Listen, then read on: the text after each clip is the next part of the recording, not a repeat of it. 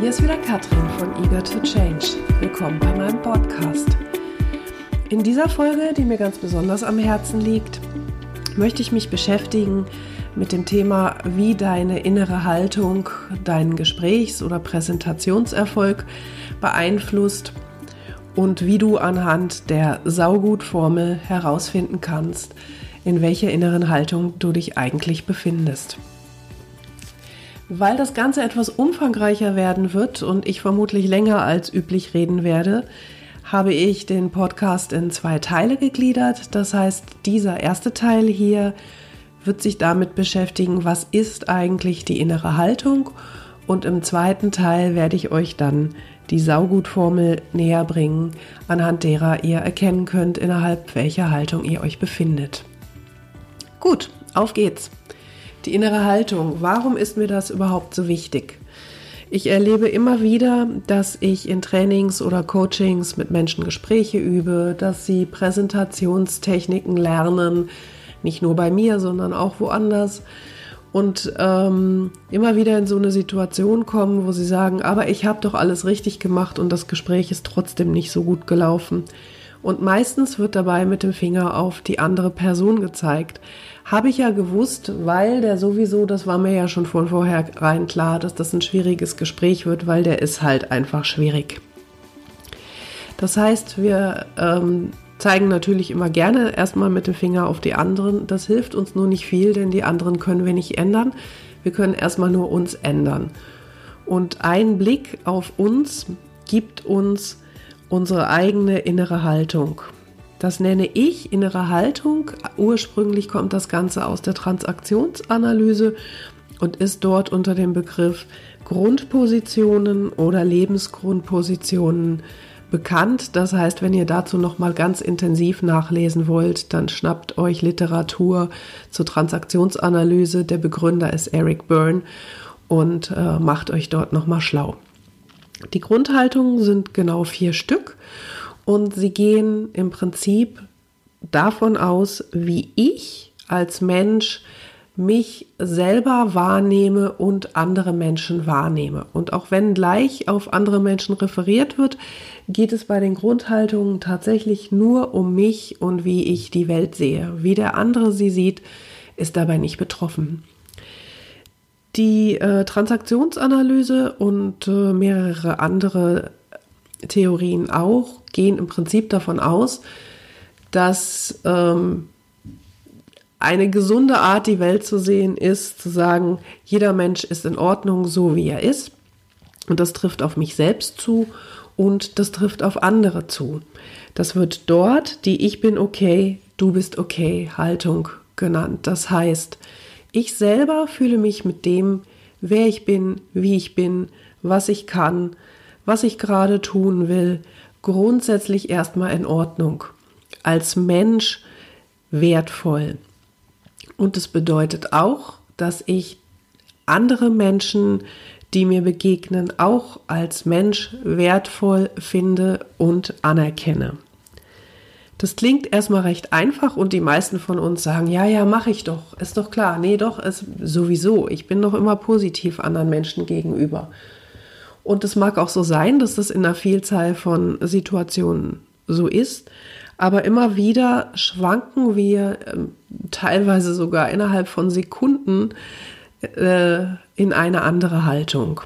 Das heißt, lasst uns noch mal gucken, was passiert, wenn ich in Ich bin okay, du bist okay Haltung unterwegs bin. Das heißt, ich gehe in ein Gespräch, auch wenn ein schwieriges Gespräch ist, und gehe davon aus, dass mein Anliegen, in dieses Gespräch zu gehen, richtig ist. Es ist in Ordnung, dass ich das anspreche. Es ist in Ordnung, dass ich das auf eine vernünftige Weise anspreche und ich fühle mich als Mensch mit dem, wer ich bin und was ich kann, erstmal vollständig richtig und gut so. Und dem anderen gestehe ich ein, dass es auch in Ordnung ist, wenn er die Welt zum Beispiel ein bisschen anders sieht als ich. Wenn er also auch eine andere Meinung hat als ich.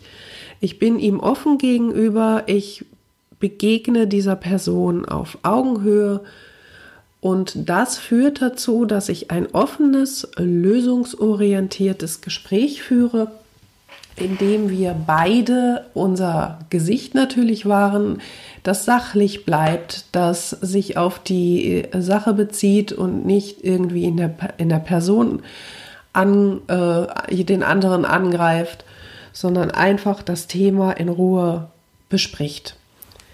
Es bedeutet nicht, wie viele meinen, Friede, Freude, Eierkuchen oder ich mag den anderen besonders. Es geht dabei gar nicht um mögen oder nicht mögen, ähm, das ist natürlich hilfreich, wenn ich den anderen mag, dann gelingt es mir leichter zu sagen, dass er okay ist.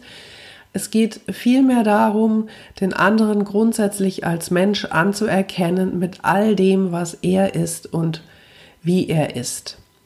Das heißt noch lange nicht, dass ich das, was er tut, als positiv bewerten muss.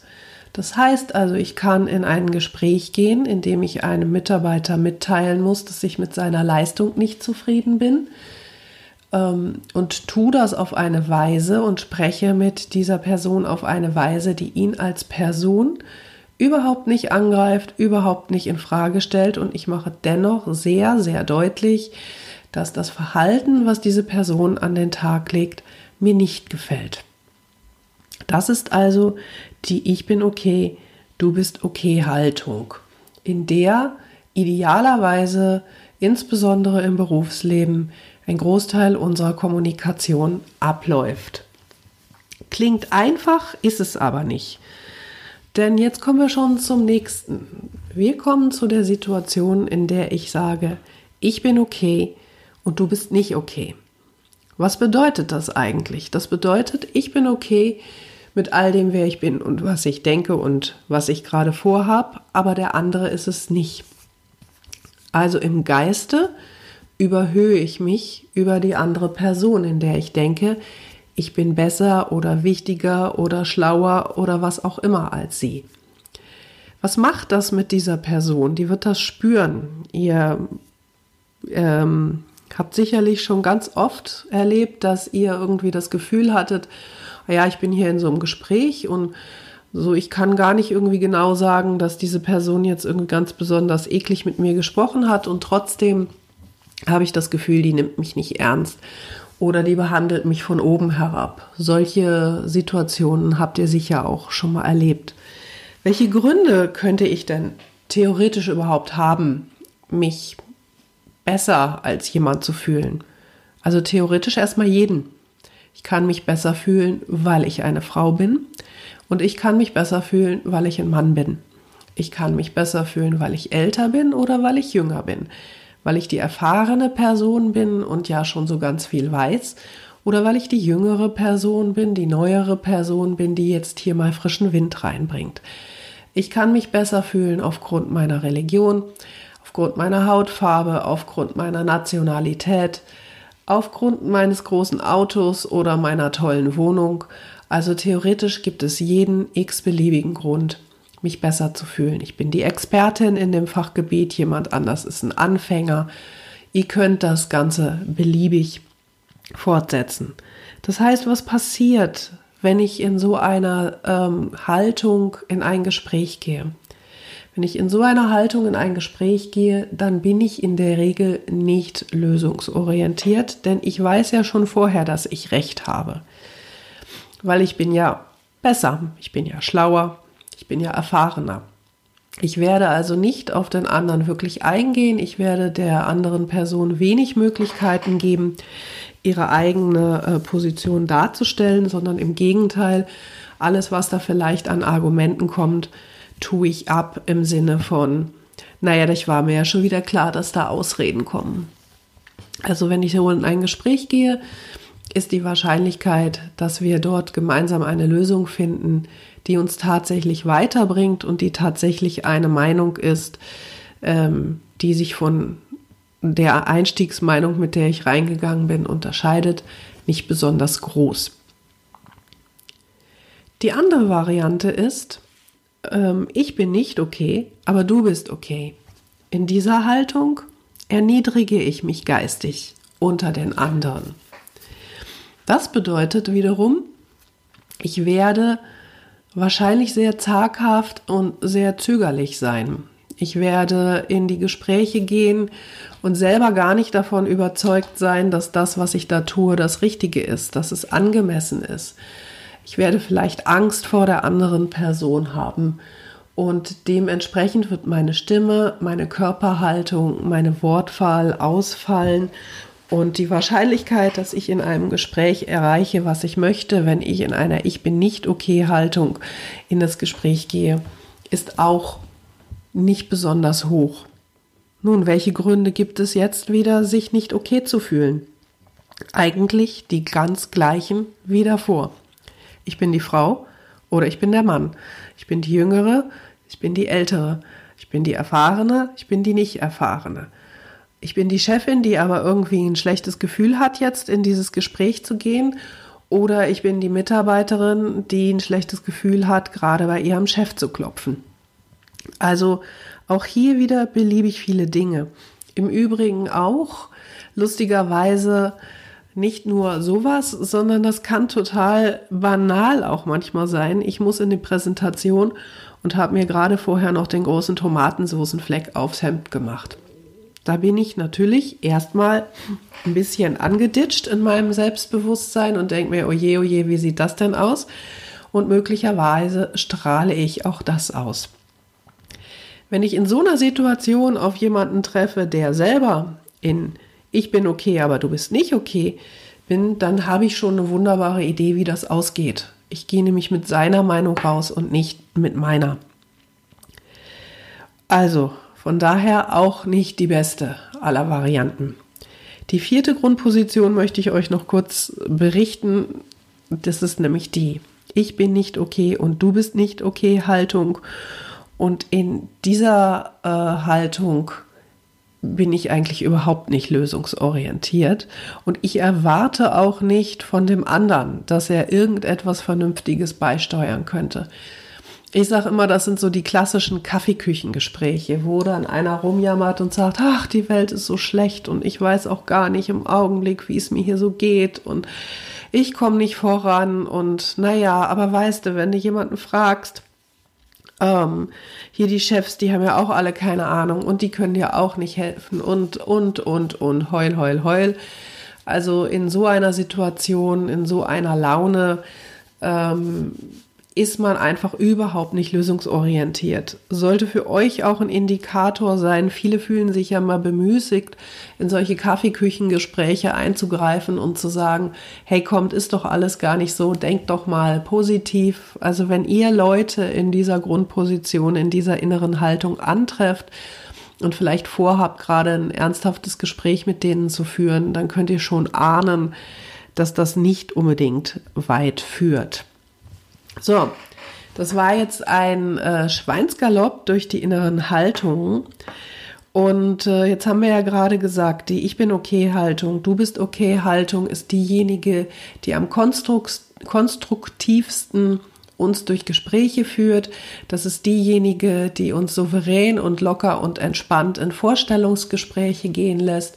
Das ist diejenige, die uns äh, fröhlich gelaunt in Präsentationen geben, gehen lässt, die uns dann mit Freude jede auch noch so merkwürdige Frage beantworten lässt, ohne dass wir in irgendeiner Weise uns da jetzt erschüttern lassen.